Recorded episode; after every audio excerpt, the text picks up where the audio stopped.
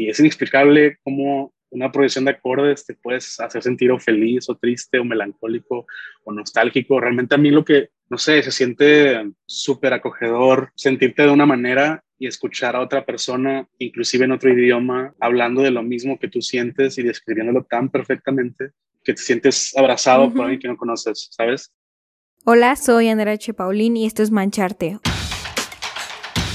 un podcast donde se platica de lo que nos apasiona, el arte. Desde ilustradores, fotógrafos, pintores, escritores y más nos contarán sus tips, caminos y visiones que han desafiado para seguir salpicando a más gente con su arte y así inspirarte a que tú comiences a mancharte con todas tus locuras.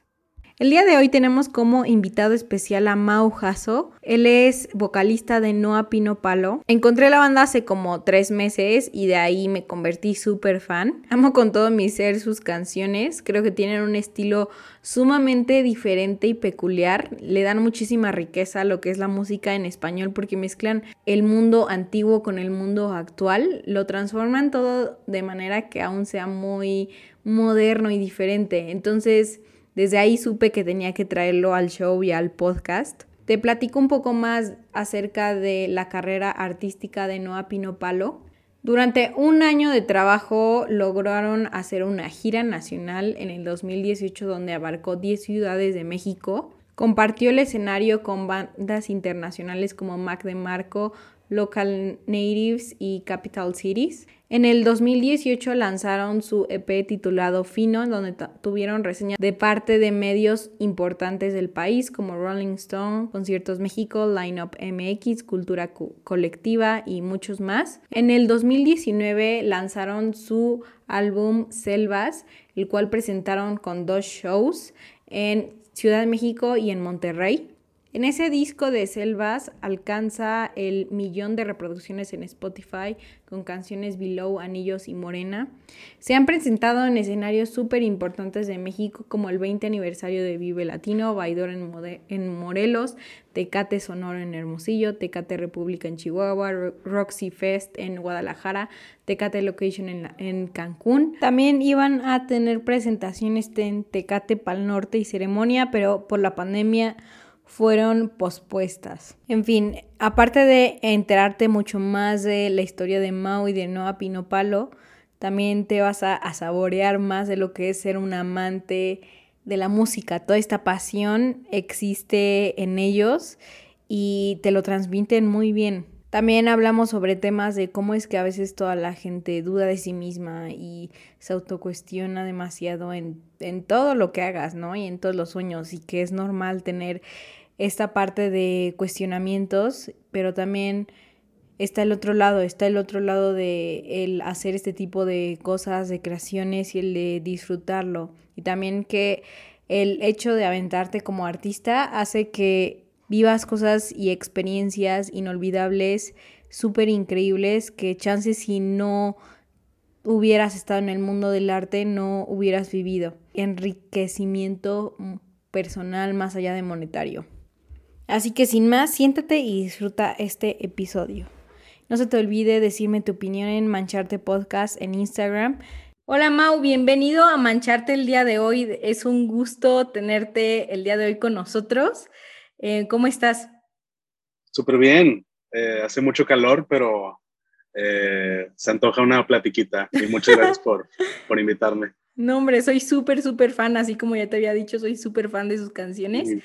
Entonces, me gustaría saber primero cómo tú, Mau, empezaste por el camino de la música, o sea, mucho más eh, antes de Noa Pino, y, de Noa Pino Palo, o sea, ¿cuán, ¿y cómo fuiste aprendiendo? Lo que recuerdo mucho fue que de niño mi mamá y mi papá me ponían eh, diferentes artistas que a ellos les gustaban y fue como que muy indirecto, realmente no lo hacían con afán de de que a mí me gustara la música, pero, por ejemplo, mi papá me ponía mucho a, Billy Joel, a los Beatles, a Rod Stewart, y mi mamá siempre me compraba los soundtracks de Disney. Tenía de Tarzán, que es de Phil Collins, y como que siempre me llamó un...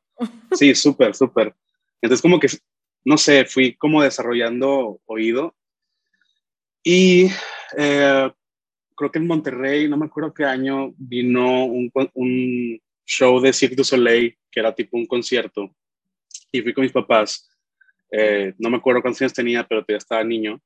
Y me acuerdo que en toda la duración de ese show me le quedé viendo al guitarrista y diciendo de que, güey, yo quiero, yo quiero eso, yo quiero hacer eso. Quiero hacer eso, sí.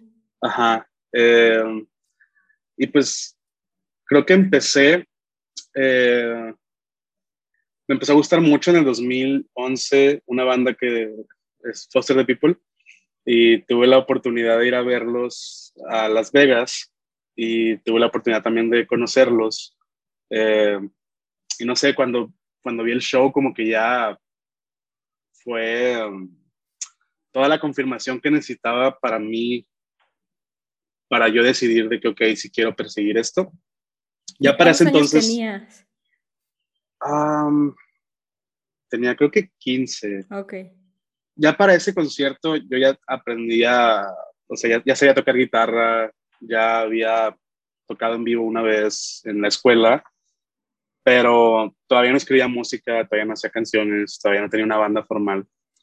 Este, y literalmente regresando de ese viaje me puse a hacer canciones en inglés em, y tenía una banda que se llamaba Clock the Night. Este, y estuvimos tocando en Monterrey como unos dos años y hasta eventualmente ya empecé, no a pino palo, eh, empezamos creo que en el 2016. Ok. Eh, pero no lo lanzamos hasta el 2017.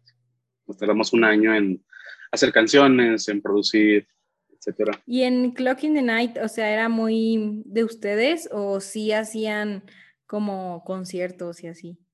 Sí hacíamos. Eh, nuestro primer show fue en San Antonio, Texas. No había nadie, o sea, nada más. Fue así como una aventura. Y pues sí, nos tocó, hay cuenta, eso fue alrededor de 2013, 2014, que fue justo despuesito que eh, Barrio Antiguo como que empezó a, a, abrir sus lugares otra vez porque hubo una balacera en el 2010, si no me equivoco. Entonces como que nos tocó ese resurgimiento de, de, Barrio Antiguo y, y pues sí tocamos, de hecho inclusive creo que tuvimos un show en Ciudad de México, tuvimos uno en Saltillo, pero pues era música en inglés, entonces como que al final del día sentía que no conectábamos bien con la gente. Y, y, esa fue como que la, la, la, excusa de Noah, como que con Noah queríamos realmente eh, pues darle un poquito más de seriedad al proyecto, conectar con la gente y, pues creo que ahí la llevamos. ¿Son con las mismas personas? O sea, ¿son eh, los artistas que estuviste Clocking the Night y Noah?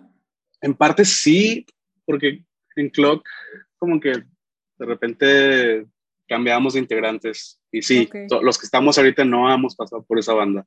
Ay, qué este, ya, ya, sea porque una vez, por ejemplo, nuestro baterista no pudo y le hablamos a Alex, que es nuestro baterista de Noah, entonces así como que ya nos conocíamos y, y ya cuando empezamos Noah, eh, te digo, ya llevamos como unos dos, tres años siendo súper amigos, y cada quien teníamos bandas diferentes y ya nada más al final nos juntamos y aquí seguimos todos. Súper. ¿Y cuando empezaste, em, empezaste con guitarra acústica?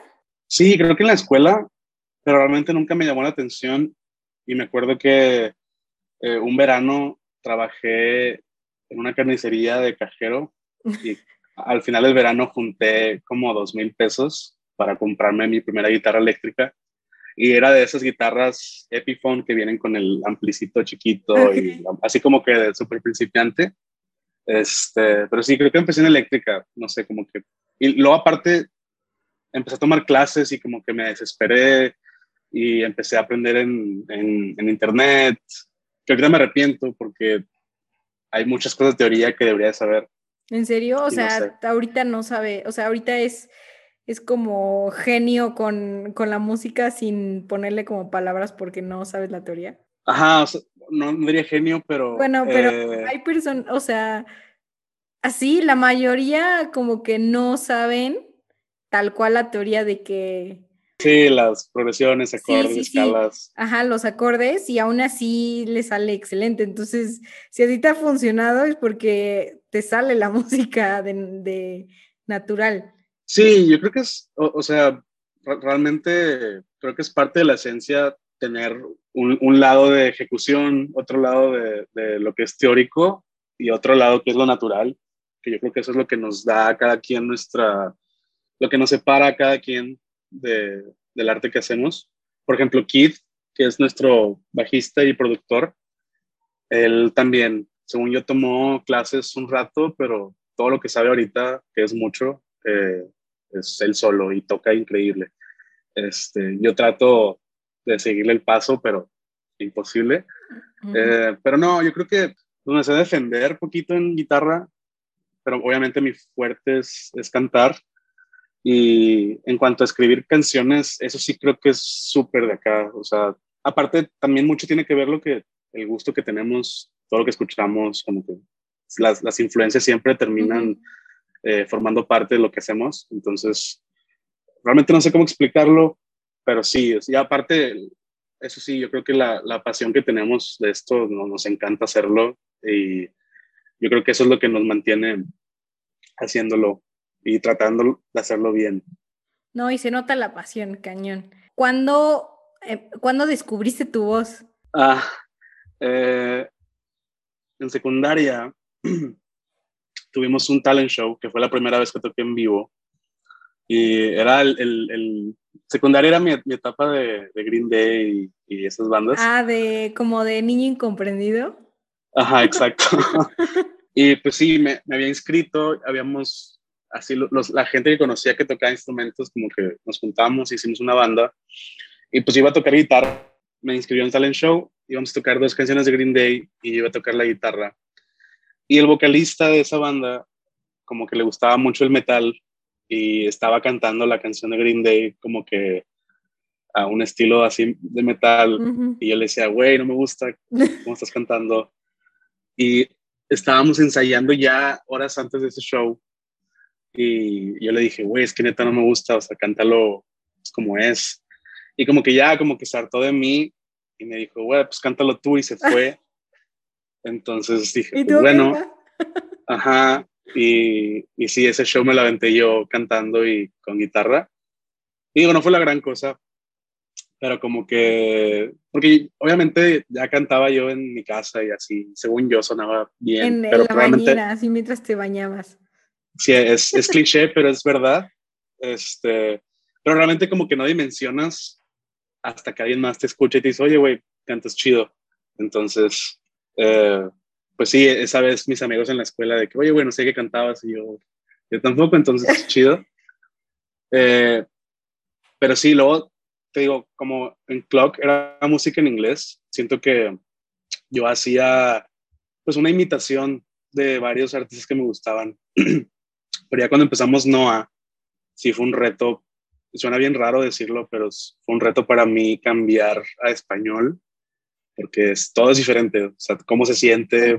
¿Qué aspecto? No sé, como, como en inglés siento que muchas vocales y realmente no importa tanto la, la dicción y, y pues realmente hay, siento que a veces una idea o un mensaje en inglés lo puedes hacer en cuatro palabras o una oración pequeña, pero en español siempre es un poquito más complicado. Entonces, aparte que en español, o bueno, algo que yo batallé mucho es para que no sonara, no sé, como que súper, como que cringe, como que, como super pop, o no sé. Entonces, siento que en español todavía tenía que hacer mi voz un poquito más original. La neta batallé, o sea, las primeras canciones de Noah Pino Palo, cuando las grabé en el estudio, sí fue súper difícil. Y no es tan difícil, eso simplemente era como que, pues sí, como que darle un... porque siempre sabíamos que siempre la voz iba a estar como que al frente, entonces teníamos que asegurarnos que sonara pues original, que estuviéramos aportando algo. Las primeras canciones, ahorita yo no las, no las puedo escuchar las, las rolas porque... Da como... Ajá, así como que, ah, no, quítalas. Como cringe, como de no. Sí, sí, súper cringe. Y en cambio las de Selvas para acá, siento que ya como que encontré mi voz y me encanta. Yo las escucho, mis amigos son de ponerlas mucho en fiestas así y en vez de que me dé pena, al contrario. Es como de, ya, este, este soy yo, o sea, yo estoy cantando, me gusta. Sí, sí, sí, sí. O sea, ¿sí crees que has como cambiado desde que empezó Noah eh, hasta ahorita? Sí. ¿Crees que ha sido la práctica? O sea, como el hecho de estar siempre eh, encontrando como nuevas canciones, nuevas letras, nuevos ritmos. Sí, aparte porque al principio de Noah, obviamente no tenía la experiencia de una, cantar en español, dos, el tipo de música de Noah no lo, no lo había como eh, experimentado antes. Y aparte, pues nunca había tocado en vivo nada de, de Noah, o sea, nada en español. Sorry está un poquito revuelto, pero conforme fue pasando el tiempo, me di cuenta y nos dimos cuenta que, pues sí, eh, eh, en, estudio canto de una manera, en vivo es otra, y, siento que ahorita, bueno, quién sabe, porque no, no, he tocado en vivo en un rato, pero siento que ahorita ya tengo súper bien identificado cómo cantar en ambas situaciones. Y en estudio siempre es un poquito más suave, es un poquito más eh, como cairoso, y en vivo es como que un poquito más con presencia, y porque aparte estás en, en vivo siento que hay mucha energía y en estudio es más de cuidar los detalles. En vivo me escucho aquí en los audífonos, con el micrófono y es un poquito más como íntimo. En estudio, perdón, y en vivo es pura energía así de roche. Entonces, sí, hay una diferencia bien, no diría tan grande, pero realmente sí son dos procesos que, que tengo en, en ambas situaciones. Ok, ¿quién lo diría? No sabía que había como una diferencia. Está muy interesante. ¿Tú has escrito todas las canciones de Noah? No. Como en grupo. Sí. Todo, la mayoría. Como que siempre llegamos con ideas y ya todos empezamos a, pues sí, como a hacer arreglos, a cambiar cosas. Pero yo creo que hasta ahorita, después, despuésito de, en Selvas y despuésito de Selvas, ya empecé a escribir un poquito más letra yo. Ok, ¿y se han inspirado como en alguna, o sea, en qué se inspiran para para escribir y tanto en, tanto en, o sea, ¿cuál es como la inspiración base, digamos, de, de todo Noah? Pues siempre son, siempre son experiencias que nos pasan. Por ejemplo, canciones tuyas en mi celular, que fue la última canción que, que, lanzamos. Esa rolita la escribí hace un año casi. Creo que en julio, agosto cumple un año. Y esa canción no la escribí pensando en Noah. Fue así, fue la, la escribí en este cuarto con la guitarra acústica pues la, escribía acerca de una relación que tuve. Y, sí, y, por ejemplo, la, el B-side, que es la de Todos mis fantasmas se ríen de mí, esa la escribió Keith, la escribió hace como unos dos meses y fue un día que él, él estaba hablando conmigo en WhatsApp y me dijo de que, güey, se empezó a desahogar de cómo se sentía de su rutina y de que, güey, me da huevo hacer esto, de que, güey, estoy pidiendo mucha comida por Uber Eats y ya, como que me siento así. Y así como que se, un desahogo súper normal, casual, y lo, todo lo puso en letra y en música, y se me hizo muy, muy increíble. Y sí, yo creo que la mayoría de las canciones, si no es que todas, son específicamente algo que nos pasó a, alguien de Noah. Hay canciones que escribimos igual y un poquito más directas que otras. ¿A qué te nos hemos dado, con directas? Por ejemplo, siento que nos hemos, siento que hemos estado después de esta pandemia y con lo nuevo que estamos haciendo, estamos como que encontrando otro tipo de, como que approach a nuestras letras. O sea, siento que en pandemia para todos fue un momento de mucha introspección. Claro. Pues sí, como que nos dimos cuenta nosotros de que, güey, ya no, ya no quiero sonar tan, no sé, como metafórico o tan pretencioso. Y siento que decir las cosas como son, como las sentimos, es la mejor manera para conectar con la gente. Porque yo creo que, digo, no, no aplica solo para nosotros, todo el planeta estamos como igual y procesando un poquito las cosas diferentes y igual y no sé, nos dimos cuenta que pues, los feelings son, son importantes y la salud mental y como que todo es, y, llevamos un rato todos viviendo dentro de nuestras cabezas, entonces como que todos tenemos ganas de, pues, de ser sinceros, de, de, de hablarnos eh, directo y es algo que estamos haciendo ahorita mucho y a mí en lo personal me inspiró eh, Santiago de Little Jesus, el vocalista, siento que sus letras son súper lo que son y te llegan y te identificas. Siento que al principio de Noah como que intentamos ser muy poéticos y muy... Callamos a veces en, en, pretensión, usar palabras inteligentes. Que digo, no está, no está mal, no, no es como que la cara que queremos, que queremos dar ahorita. No, no será igual porque, o sea, de pasar a como idioma este, de inglés a español, o sea, el inglés es como muy, muy directo y el español es como más leer un poco entre líneas, ¿no? O sea, por eso lo que dijiste hace rato de que una frase en inglés pueden ser tres palabras y una en español puede ser de que mil, o sea, yo creo que, ¿crees que sea igual por algo de lenguaje? Sí, el lenguaje, no, no necesariamente idioma, pero con lenguaje me refiero a, no sé, siento que hablar así como yo hablaría normalmente con, una, con, una, persona, con un amigo, puede, puede hacer una canción y no como que quitarle esa formalidad. O sea, sí, sí, inclusive podemos hacer como que cosas poéticas, pero como modernas en el sentido de puedo hablar, puedo decirle que tengo, así literal, tengo pedos en vez de tengo un problema. O sea, como que hablar un poquito más coloquial, siento que que la gente como que dice, ah, huevo, yo también tengo pedos, chido. Entonces, como que es, más directo el... Sí. ¿Y cuál es su inspiración? Me refiero de ritmos ahora. Porque, o sea, yo en lo personal, por ejemplo, en las últimas que han sacado, siento que son como más una mezcla entre el mundo viejo y el mundo nuevo. O sea, de verdad es la perfecta combinación.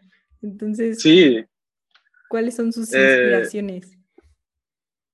pues es que acertaste, la verdad, porque teníamos, tenemos esta idea de, de clásico, que es como la nueva era de nosotros. Nos dimos cuenta, yo por ejemplo, en la pandemia empecé a clavarme bastante con, con, con los Beatles.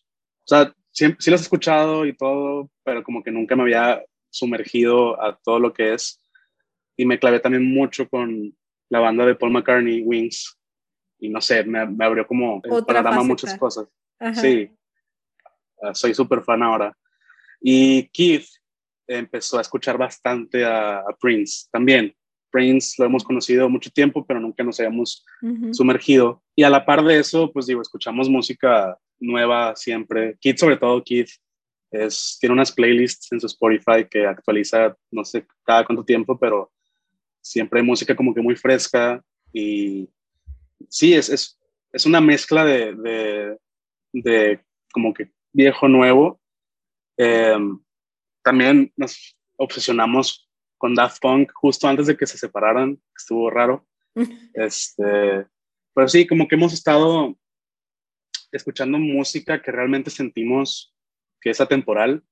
Em, digo, aunque igual y eh, el máster de la canción suena un poquito viejo, aún así la composición y, los arreglos y la letra y, todo eso como que suena atemporal, es un clásico totalmente.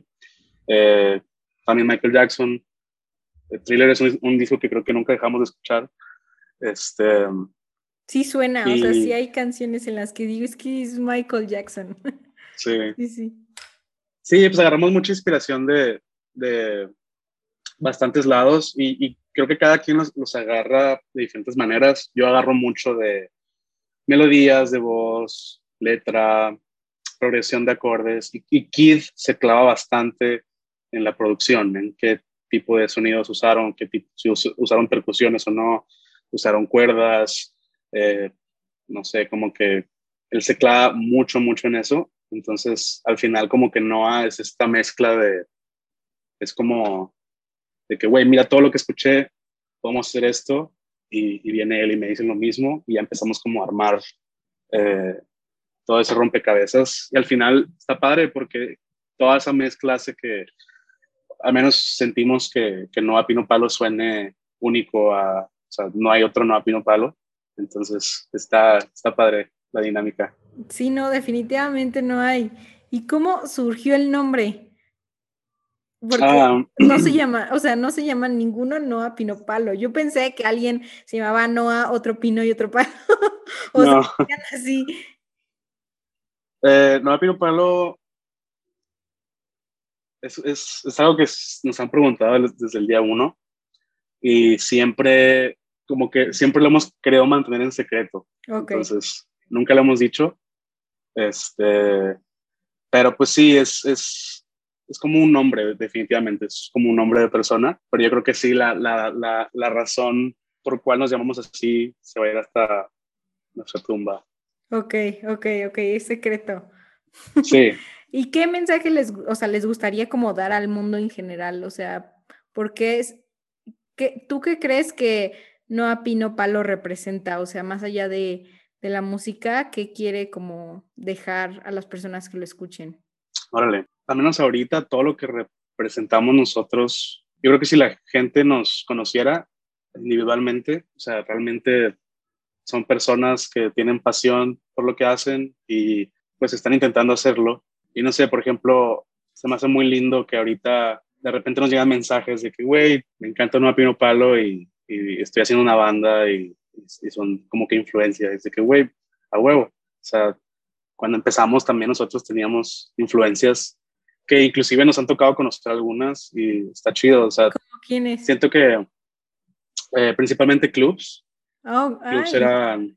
Sí, sí. Con la canción de Muero por ti, ¿no? Tienen... Ajá. Sí, con clubs, o sea, yo empecé siendo fan, me lo topé a Coco en un, en un show, le dije que, güey, mamo clubs, este, y como que empezamos a platicar, nos pasamos, en ese entonces nos agregamos en Facebook y, y ya, pues empezamos una amistad, eh, Coco empezó a producir algunas canciones de Noah, y luego Keith empezó a trabajar con él también, pues sí, Muero por ti fue como la, para nosotros, bueno, para mí fue muy esperado hacer eso, porque realmente sí fueron como dos, tres añitos de andar ahí, Coco, jalas, y decía de que no, después, y ok.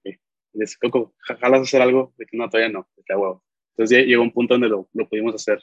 Pero sí, lo que estaba diciendo, siento que definitivamente perseguir la música y el sueño y todo eso es difícil. Yo creo que se requiere mucho de, de ser persistente y, y, ser inteligente y siempre estar como adaptándose algo que sí quería, algo que sí quisiera decir, y siento que es algo que estamos como que ahorita representando, es que sí, o sea, cualquier persona definitivamente lo puede hacer si tiene eh, como la disposición y, y, las ganas.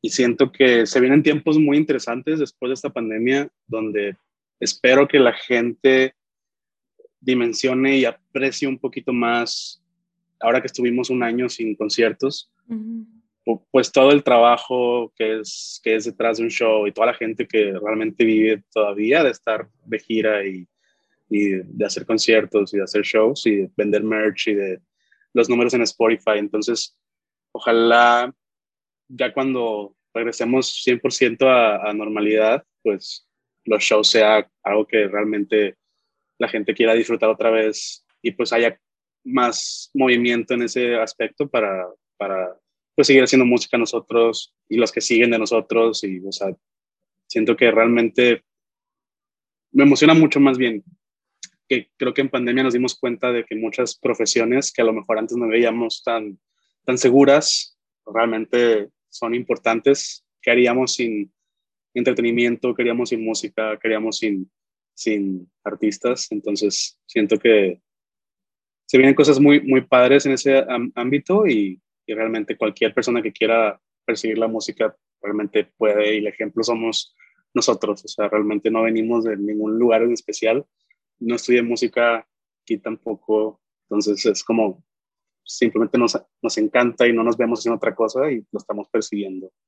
me encanta, me encanta. No, yo creo que es eh, súper cierto, la verdad concuerdo muchísimo, o sea, creo que sin, sin artistas, sin el arte, sin la música, o sea, seríamos como máquinas, o sea, creo que nos ayuda muchísimo. O sea, a mí en especial la música es base, o sea, creo que no hay ni un día donde no escuche una canción con mis audífonos, ¿no? Entonces, claro, claro. O sea, creo que es vida tal cual. Entonces, súper concuerdo con lo que representan.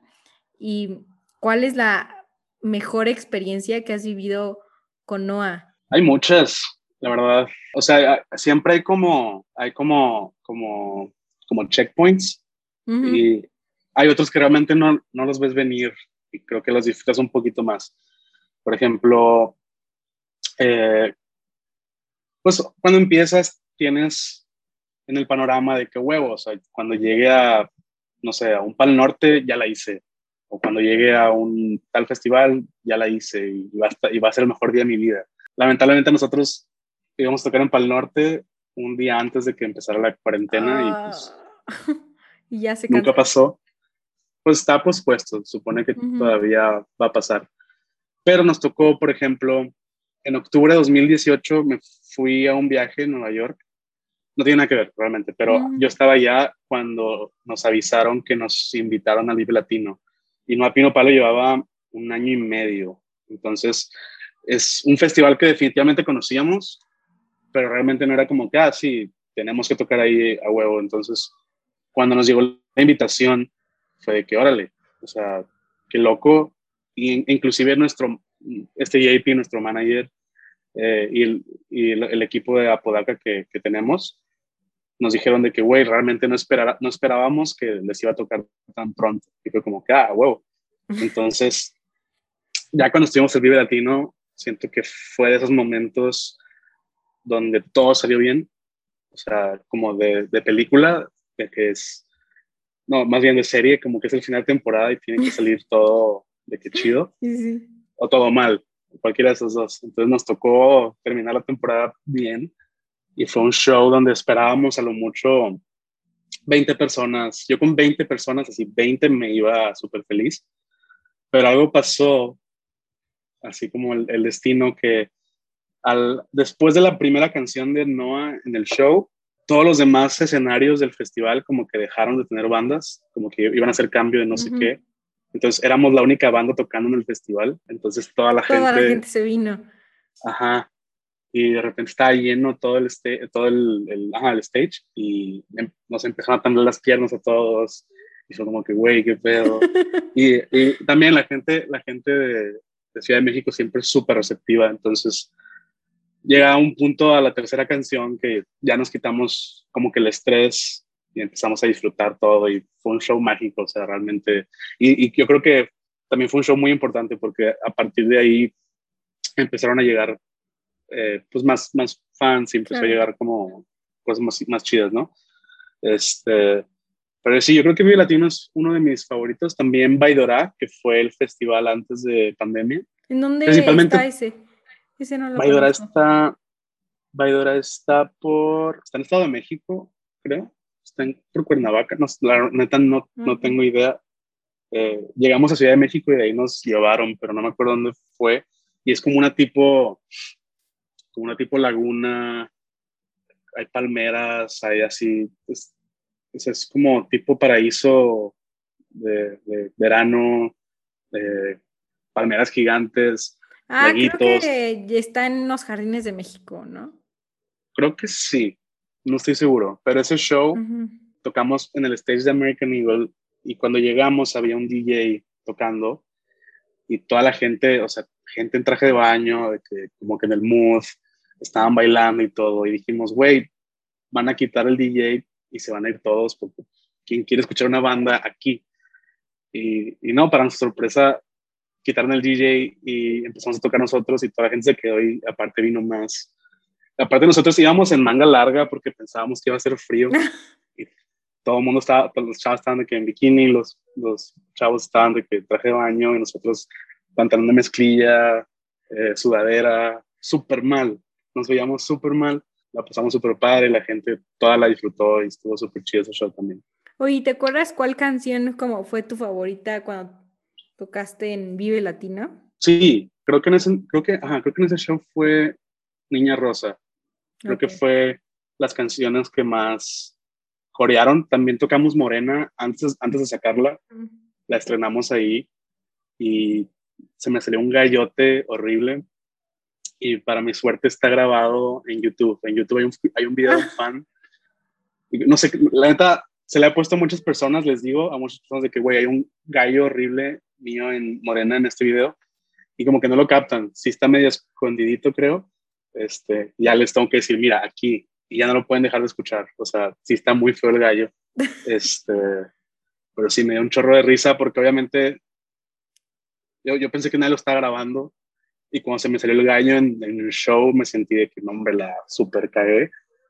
Y ya meses después me metí a YouTube y dije, no, de que Morena en Vive Latino. Y yo, no, me metí, ya le adelanté la parte donde me equivoqué y está ahí, así en HD. ¿cómo, cómo, o sea, cómo pudiste como seguir continuando? Porque hay gente que se paraliza, ¿no? en un error y más en el escenario.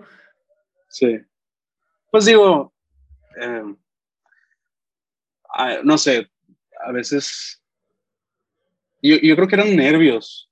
Yo todavía estaba, aparte porque creo que era la primera vez que tocábamos Morena, entonces todavía estás un poquito inseguro de cómo cantarla y, y aparte la canción no está grabada, entonces, yo, porque cuando ya la música está grabada, por ejemplo, en, en ensayamos una vez o dos antes del show y después yendo al show me la pasé escuchando selvas y la, la música grabada. Como para tener la referencia fresca de, ah, ok, detallitos. Eh, y esa vez, esa canción, pues nada más la habíamos ensayado y no existía en, en, en grabación. Entonces, como que el segundo verso está un poquito altito y hay, hay de dos, o la canto gritando o la canto con falseto, que falseto es la segura, o sea, no, no hay problema. Pero como que traía emoción, y traía nervio y traía como, quería resumir un poquito y quise gritar y no me salió el grito. Entonces ahí ya estuvo, pues no me paralicé, digo, es, es, seguir adelante. O sea, sí, aparte pues digo, yo que toda mi banda está tocando increíble, entonces pues tengo que, que seguir, ¿no? Pero sí, yo creo que nada más me ha pasado una vez eso. Ay, qué bueno. No, sí ha de ser, digo, yo tengo pánico escénico, entonces yo no podría hacer jamás lo que tú haces, o sea, en la vida.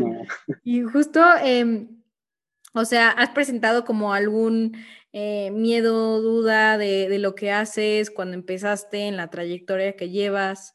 Sí, obvio. Eh, y esto es, a veces es recurrente, o sea, hay noches, más bien, hay días que de repente pasan cosas, inclusive no relacionadas a, a Noah o cualquier cosa de música, pero puedo tener un mal día y en la noche me cuestiono todo, el por qué estoy haciendo lo que hago, el, como que empiezo a verlo en mi mente como, como un camino y digo, no, hombre, no sé, Noah lleva, va a cumplir cuatro años, de que no, hombre, güey, me falta hacer esto, me falta hacer esto, y como que te empiezas a comparar con otra gente y pues es un lugar medio tóxico para ti, o sea, sí, es como, pues sí, como que tú solito te empiezas a, meter golpes y está feo, la neta, y me ha pasado últimamente, o sea, siempre, es, es recurrente de repente, pero pues la, la, solución entre comillas, siempre es pensar que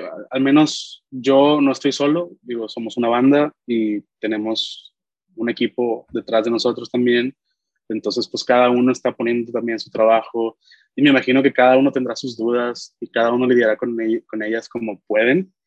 Y aparte, pues digo, cada día se está sumando más gente, cada día gente nos escribe y nos dice que, que le encanta, ¿no? Como que siempre son eh, pues, reminders de que, ok, estamos haciendo algo que significa mínimo para alguien. Pues digo, nos ha tocado tener experiencias que realmente yo creo que sí nos vamos a llevar toda nuestra vida y experiencias que a lo mejor mucha gente nunca va a poder vivir y como que empiezas a, ver lo especial de lo que haces. Aparte, como que la música que hacemos es súper, pues la, hacemos para nosotros principalmente, es muy terapéutica y nos gusta. Entonces, y aparte sentimos que estamos como aportando algo a la música en, en, español. Entonces, es como, son los dos, los dos eh, opuestos hay, hay días que realmente me empiezo a cuestionar todo y que y empiezo a ver todo lo negativo. y hay días que al día siguiente tengo que ver todo lo positivo porque si no voy a quedarme en ese lugar y no, no se puede. O sea, tenemos que siempre intentar salir. Y yo creo que digo, no solo le pasa a, a músicos, por ejemplo, a, pasar a, todos nos pasa, nos cuestionamos todo y yo creo que la mayoría de las personas que conozco, si no es que todas, son súper de sobrepensar cosas. Y yo creo que ahora todos somos así, después de pandemia más, somos más, te digo, introspectivos. Entonces, es, es, normal. Y aparte, lo que sí espero cambie algún día es como la, la perspectiva que tenemos a veces de ciertas profesiones, llámese ser músico, llámese ser diseñador, ser actor, ser eh, cineasta, como que son profesiones que por mucho tiempo las han visto como una moneda al aire y como arriesgadas y como que no hay dinero. Siento que hay mucha gente que igual y tiene todo el potencial de hacer algo importante que, que en esas áreas, pero se han, se han creído la, la mentira de que ah, nunca voy a ganar lana, de que pues, para qué lo hago. Eh, y pues hacen como que otro tipo de carrera un poquito más segura. Eh, ya me estoy denseando un poquito. No, no, no, pero... no te preocupes. Este, ¿Y qué le dirías como a una persona que no se atreve por creerse ese mito? Pues mira, es que al final del día siento que es como todo como una, una balanza. O sea, yo para nada he llegado al punto donde quisiera estar, pero he visto que más gente llega y inclusive, aunque tú quieras estar en un punto, siento que a veces no lo puedes ni planear, o sea, vas a llegar a otro punto a lo mejor.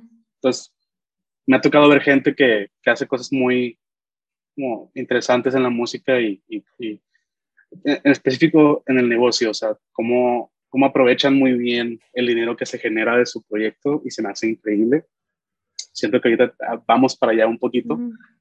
Pero a lo que iba a decir es que realmente no tengo ninguna respuesta a esa pregunta porque todavía no me siento realizado en ese sentido. Lo, lo, único que sí sé es que lo que he vivido en estos años como músico, como riqueza de vida en vez de monetaria, es bastante. O sea, he conocido gente increíble, he viajado con mis amigos, he tocado en, en, en muchas ciudades del país, hay gente que escucha mi música, hay gente que, que realmente cree en nosotros, realmente nos escribe, nos, nos quiere. Eh, entonces, como que son cosas que realmente no puedes poner en un peso monetario. Y realmente no me imagino, por ejemplo, si yo hubiera tomado la decisión de, no, la música no deja, está ahí bien difícil, mejor estudio esto, que yo creo que también es algo que hacemos mucho. Nosotros nos tuvimos que partir en dos. Yo tuve que estudiar una carrera para como tener de plan B algo asegurado. Y por mucho tiempo, cuando empezó NOA, era tener trabajos godines y tener que pedir permiso para ir a tocar a X ciudad. Y siempre te miran bien feo. Y siempre se siente bien feo pedir permiso para, tocar.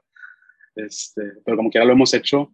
Me acuerdo de Keith en la, en la van de, de nuestro primer tour le estaba prestando yo datos con el celular, él iba en la laptop trabajando en carretera. Y es algo que nos tocó hacer mucho.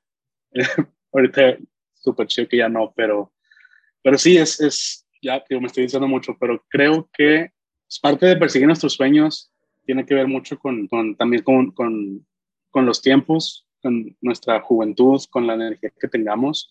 Y siento que la gente que tiene la bendición de saber qué quiere hacer de su vida a sus 15, 20 y que empiezan de inmediato y pueden partirse en dos o en tres, tener trabajo, tener una relación formal estable y aparte tener tu banda o tu, tu todo eso como que sí está, está de admirarse y es algo que, que a veces es necesario, como que como que a esta edad podemos ponernos todo el peso de encima y, y pues ir como que viendo que, que quitamos al final, pero eh, pues sí, yo creo que eso nos tocó mucho a nosotros.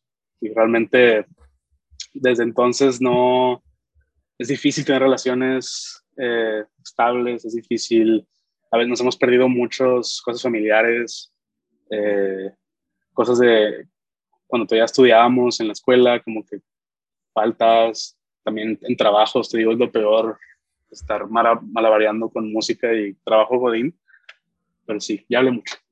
No, no, no, está perfecto, está perfecto. Este, ¿Qué mensaje le darías a tu Mau, eh, ya si no, o sea, tú Mau como persona, qué mensaje te gustaría decirle al mundo el día de hoy si le llegara a todos, así por mensaje de WhatsApp? Pues yo creo que lo que les diría, y sí siento que aplica para todos, es que seamos sinceros con nosotros mismos en el sentido de, y sobre todo después de esta pandemia, que yo siento que ya la realidad es muy, muy extraña y realmente no importa como cómo deberían ser las cosas, si tú las quieres hacer de una manera porque así las sientes, o sea, ¿por qué no?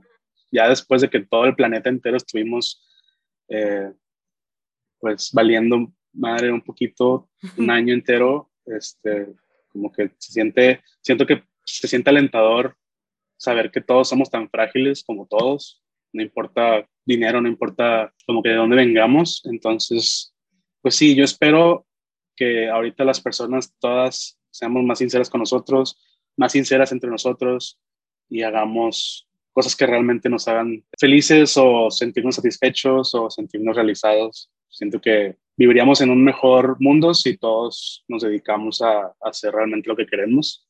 Y siento que también tiene mucho que ver con salud mental y mucho con realización como, como seres humanos, con personas, etc. Entonces, pues sí, yo no espero lleguemos a ese punto algún día.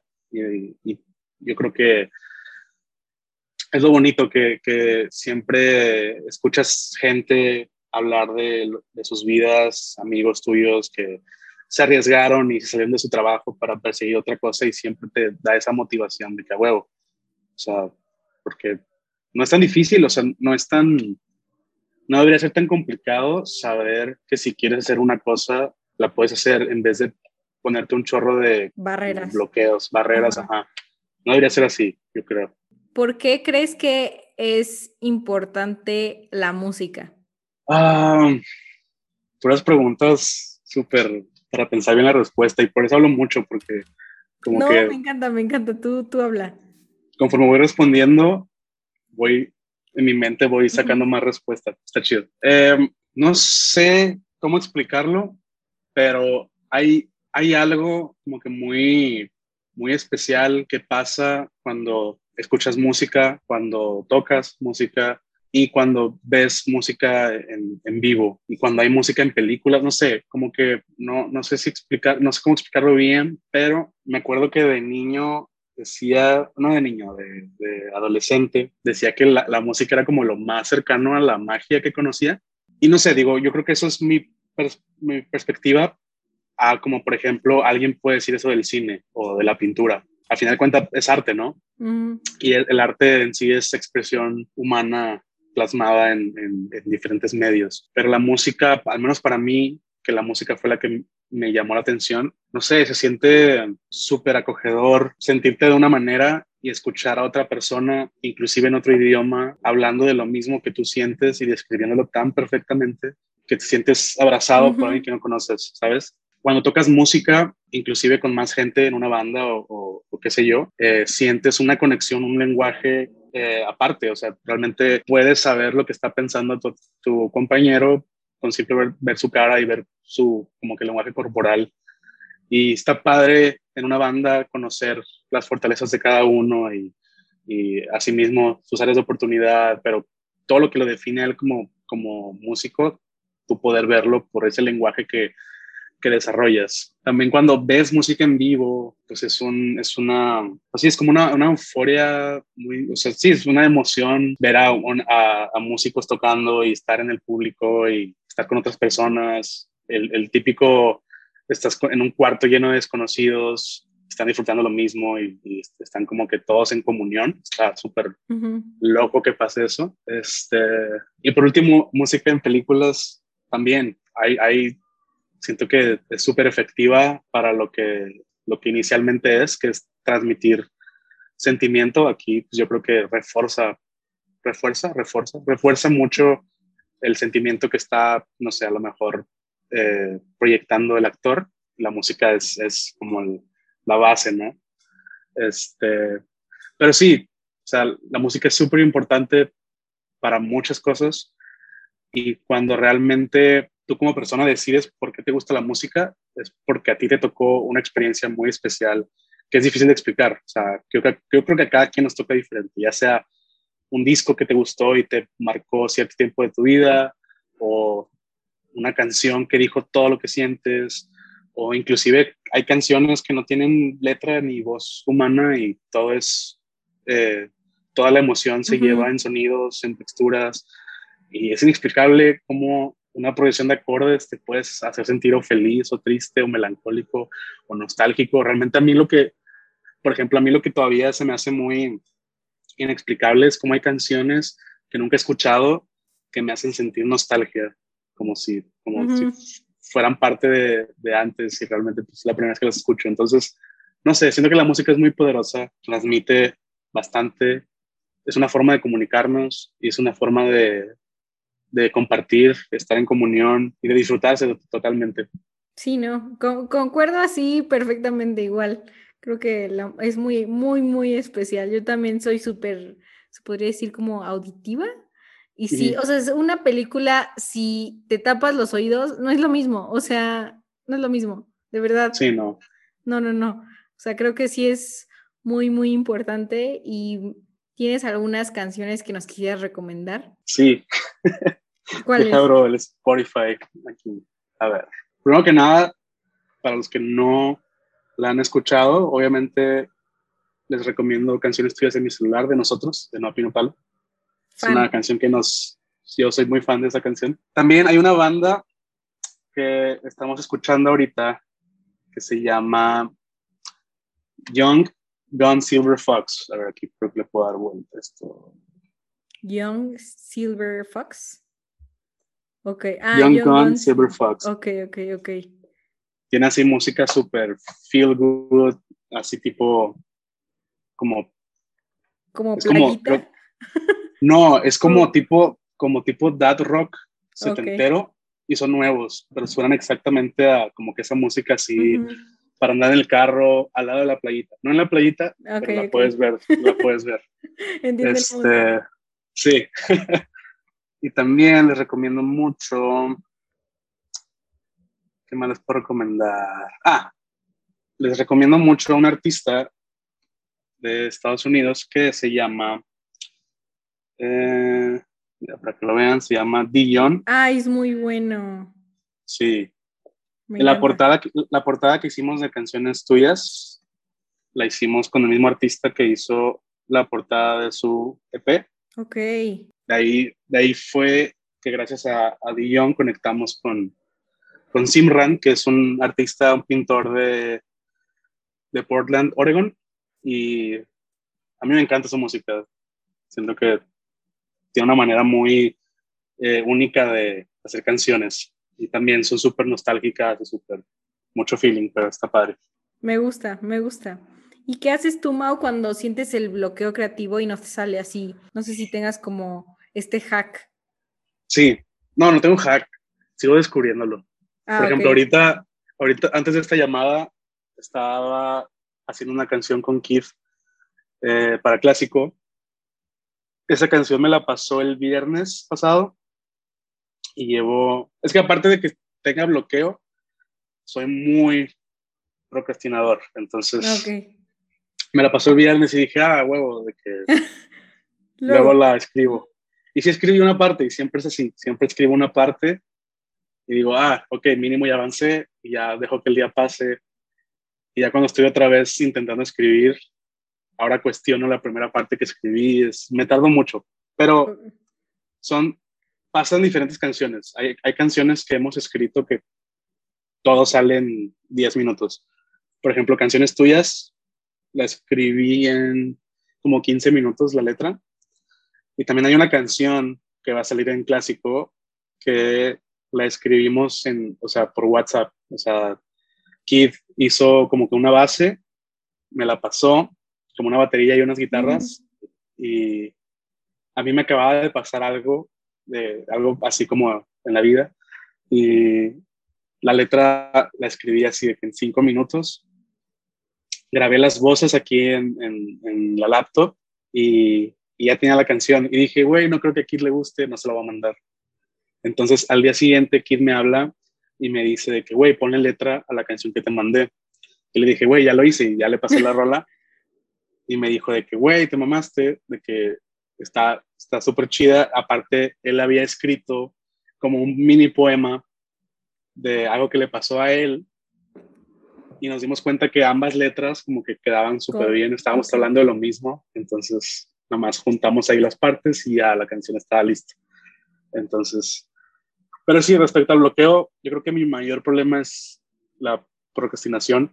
Es algo que sí estoy intentando cambiar. Realmente se siente horrible saber que tienes presión y no poder, eh, no darle el tiempo que, se, que necesario a las cosas. Porque a veces siento que cuando dejo pasar los días y tengo que entregar algo, ya lo rocheo y, y sale padre, pero siento que siempre siento que pueda salir un poquito mejor. Pero yo, no, al menos yo creo que algo que me funciona un poco eh, para romper como que ese bloqueo es, ah, tengo dos. Una, cuando simplemente no sale algo, hago otra cosa y luego lo revisito después. O sea, por ejemplo, si ahorita estaba escribiendo letra y, y, voces para esta canción con Keith y no sale, agarro la guitarra y me pongo a tocar música para despejarme. Random, ajá. Ajá.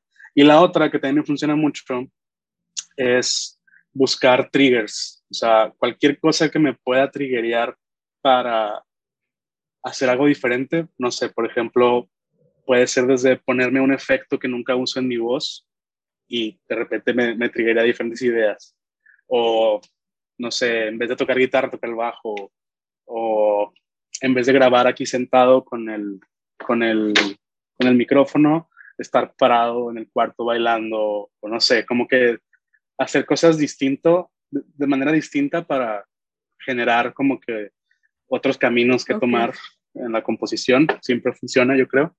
Este, pero no soy experto, o sea, no, para nada, no, no, no, no garantizo el, el, el desbloqueo, pero sí está divertido. O sea, tiene sentido con lo que dices, ¿no? Como de, este, porque yo creo que tengo una teoría de que viene a veces el bloqueo de que es la misma rutina. Entonces, pues ya no sientes algo diferente, o sea, ya no estás, digamos que plain. Entonces siento que la inspiración viene cuando no estás como monótono en el asunto. Entonces, cuando cambias como algo, eh, genera, como dices, nuevos caminos. Sí, por ejemplo, a mí algo que me ha pasado y me, me lo odio es hay canciones que he hecho con más personas y para otros proyectos que me gustan y, y al momento de escribir letras me salen así de que rápido y son las son letras muy buenas. Y siempre que salgo de Noah como que lo, lo sobrepienso y me cuestiono todo y es más difícil para mí escribir para Noah que para escribir en, otros zapatos. Eh, por ejemplo, sin spoilear mucho, hice una canción con Keith eh, para una mujer. Entonces, yo escribí la letra y estuvo bien, no sé por qué, natural y sencillo ponerme en otros zapatos de otra persona, imaginarme otro, como que otro, otro set de experiencias, de vivencias y escribir una letra con ese, ese como personaje.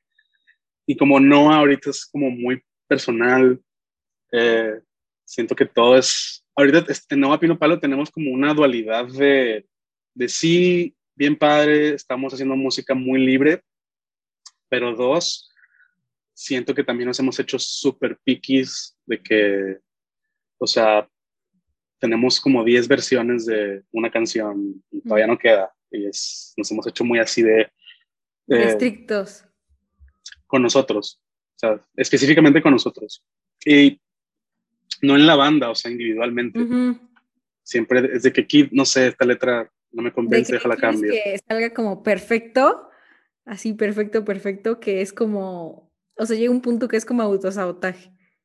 Sí, sí, porque el tiempo sigue corriendo y, y está, es, es, difícil perseguir ideas y, y de repente también eh, algo, que es muy importante de, este proceso nuevo para nosotros es que clásico lo estamos haciendo ahorita, entonces todavía hay cosas que estamos cambiando y de repente, no sé, una semana conocimos a X persona o nos pasó algo o viajamos a X lugar o, o, X pasó en nuestra vida que nos, nos resetea la visión que tenemos para este proyecto y es de que, oigan, de que mejor hay que hacer esto y de que, ah, ok.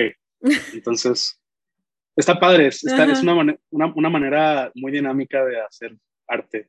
Este, está, está bien, siento que en el, pasado hemos sido muy, siempre hemos sido un poco perfeccionistas, pero siento que antes era como, no nos, no nos sabíamos mover. O sea, si nos movían algo, era el fin del mundo de que no, ¿cómo? Y siempre, o sea, sí nos adaptábamos, pero era doloroso adaptarse. Y ahorita es más de que, ah, cambió, chido, no hay pedo. O sea, siento que ahorita estamos más... Eh, porque teníamos todo un plan antes de canciones tuyas y cuando salió canciones tuyas, la respuesta que he tenido como que nos cambió otra vez el chip. Entonces, estamos muy sujetos a qué nos esté pasando a cada uno ahorita en nuestras vidas y en NOAA a, a cambiar cosas que estamos planeando. No sé si me explico, como que estamos, pues sí, la vida pasa y automáticamente lo que hacemos, las letras cambian, el tipo de música cambia. Sí, ¿no? De que a veces, no sé, tú planeas como algo y, y la vida te tiene otro plan y, y, ya no pasó porque se te ocurrió otra idea, entonces tú fuiste ya por ese camino. ¿Te refieres a eso?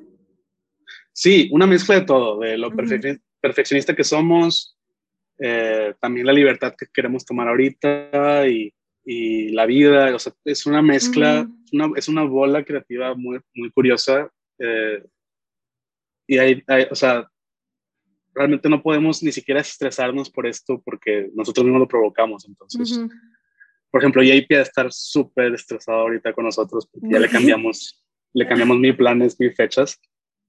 Pero para nosotros nos hace sentido, no sé, estamos como locos ahorita. No, aparte me imagino que, o sea, los entiendo, pero los entiendo yo personal, o sea, como en todo mi arte, pero ustedes son tres, entonces se multiplica como estos cambios.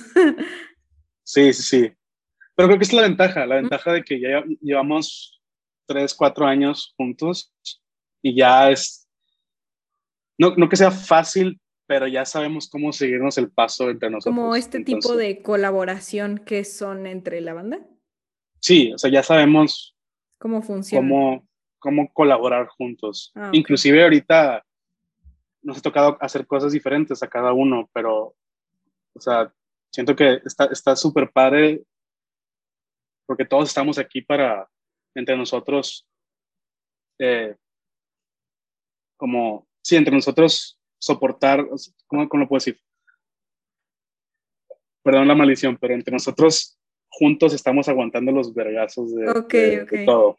Entonces, este, sí, como que está padre que siempre hemos sentido que Noah Pino Palo como que es un ente aparte de nosotros y siempre se va moviendo y es, nuestro jale persiguiendo atrás de ella, ¿sabes? Ok, ok. Sí, Este, entonces está, está, chido, después de tanto tiempo, como que ya, ya Kid sabe qué espera de mí, qué espero yo de él, qué esperamos de Alex, y como que todo es muy así pero siempre para JP es, es como de que él nos pone, el, JP siempre, es algo que no, no le he podido decir, y no, lo va a dejar de hacer, pero JP siempre es de ponernos fechas de entregas. Y siempre hacemos como la, la farsa de sí, vamos a juntarnos en Zoom, vamos a poner las fechas. Y yo sé que todos en ese Zoom sabemos que ninguna fecha se va a respetar. Entonces, se me hace lindo, se me hace lindo que lo siga haciendo después de cuatro años de no respetar ninguna sola fecha, pero está, está padre. Qué chistoso cómo funciona como todos estos de bandas y colaboraciones. Me encanta. Y por último, eh, que esta pregunta se la hago a todos mis invitados. ¿En qué mundo mágico vivirías si tuvieras que elegir de, una, de un cuento, de una película, de una serie, de, de una caricatura, lo que sea? Yo creo que viviría definitivamente en, en el mundo mágico de Harry Potter. Soy súper fan. De hecho, aquí, aquí es un escritorio que tengo de, para trabajar. Y tengo aquí abajito todas mis colecciones de las películas. Dan buena, para que den buena suerte. Sí, este, sí, desde niño se me hace muy. De hecho, tengo, o sea, tengo cosas, tengo una varita ahí atrás. tengo, tengo otras versiones de las películas tengo, literalmente tengo dos capas de, Harry, o sea, Harry, o sea, Harry Potter fan, fan, fan. Súper fan. Tengo todos los videojuegos. Este, sí, me encanta. Ok, ok. Este, ¿y en dónde la gente puede encontrar a Noah Pino Palo y a ti? Em, en todas las plataformas digitales estamos como Noah Pino Palo. Eh, en Instagram, Facebook, en Twitter, estamos arroba Noa Pino Palo.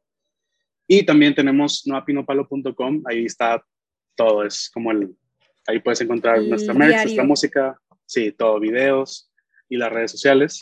Y yo estoy como en Instagram como Mau G. Perfecto. Muchísimas gracias, Mau, por estar el día de hoy con nosotros. No, hombre, gracias por invitarme. Si te gustó este episodio, por favor, compártelo para que seamos mucho más en esta increíble comunidad. Además, quiero saber tu opinión. Envíame un DM a arroba mancharte podcast. Quiero saber qué artista te gustaría para el próximo show. Y sin más, te dejo hasta la próxima.